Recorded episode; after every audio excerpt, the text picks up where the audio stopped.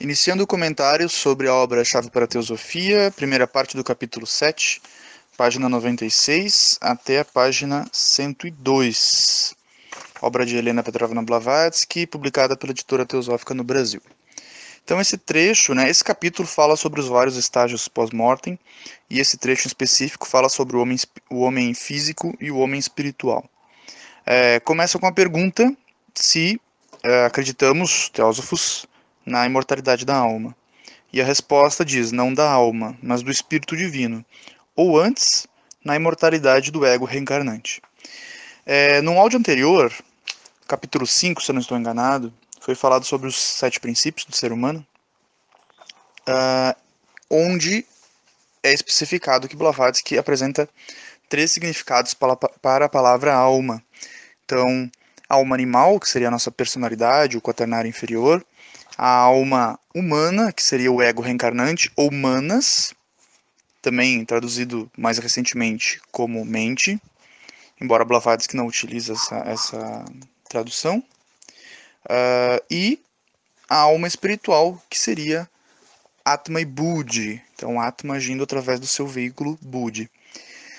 Nesse trecho aqui, ela traz uma, um, um exemplo, uma analogia interessante, didática, onde ela diz que Atman é, ele simplesmente eclipsa Budi. Né? Então, seria como se Atman fosse o Sol, Budi recebe a sua luz, assim como a nossa Lua receberia a luz do Sol durante a noite. É, não teria luz própria recebendo a sua influência. Porém, perceba que a Lua não recebe toda a luz do Sol, ela recebe simplesmente um, uma parcela né, dos raios luminosos emitido, emitidos por esse. E da mesma maneira, é, nós não somos a manifestação total de Atma. Atma não está é, dentro de nós, digamos. Né? Ela usa o termo aqui, né? ele não baixa, né? ele não, não, não estaria dentro do ser humano. O ser humano seria só um, uma manifestação né, temporária de um aspecto. E quando ela fala de, da não imortalidade da alma, é porque por alma, assim como a personalidade em outro nível, a gente entende como um conjunto de atributos e aspectos. Por exemplo, a alma do Charles é filosófica, ativa, pacífica ou qualquer outro atributo que nós podemos dar. Acontece que atributos são algo é, temporário, são algo que se refere a uma manifestação em específico e, portanto, não pode ser eterno. Acredito que por isso que os budistas é, não, não falam na continuidade do, do ser humano. Né? Então ele seria absorvido posteriormente pela unidade ou totalidade. Porque o espírito em si, Atma em si, não possuiria, não possuiria atributos.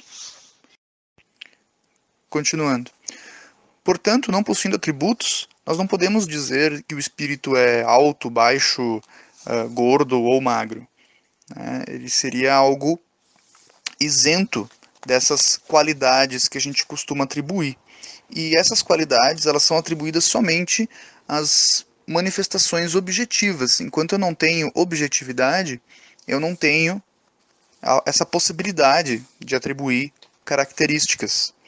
Por isso que é, a alma não seria considerada eterna, porque quando ela é absorvida pela totalidade, ela leva somente o extrato da experiência. Mas, é, como no, na analogia budista, do rio que se torna o mar as moléculas, a água que estava no rio continua existindo, mas ela é absorvida no mar e deixa de ser um rio. Né? Ela sofre essa, essa fusão. Também é dito, nesse trecho da obra, é chamado a atenção para a questão de que nem sempre a nossa personalidade é absorvida pelo ego reencarnante, ou humanas, ou o peregrino, né, a nossa parte que reencarna, Assim como nem sempre o ego é absorvido por Atma Buddhi, que seria a nossa mônada ou alma espiritual. É, para que isso ocorra, é necessário é necessário que o foco da atenção seja nas coisas eternas. Ah, somente experiências significativas para o espírito, a alma espiritual, são realmente absorvidas. É dito aqui que a personalidade pode ser, ou seja, uma vida nossa, né?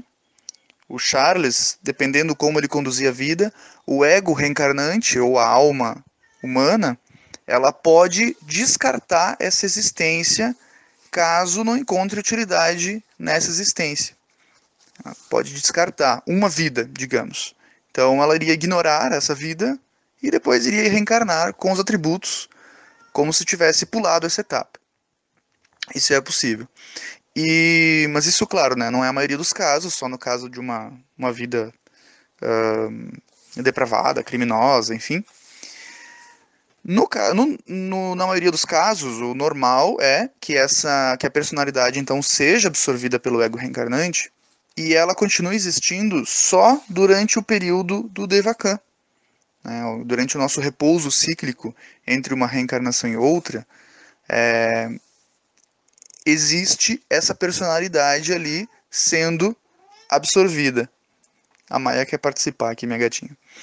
Uh, existe esse período ali onde a personalidade está sendo digerida, digamos, pelo, pelo ego, né? O Taimini na obra Autocultura, Luz do Ocultismo, diz que é como é como o vinho, né? Que tem que ficar descansando ali um tempo.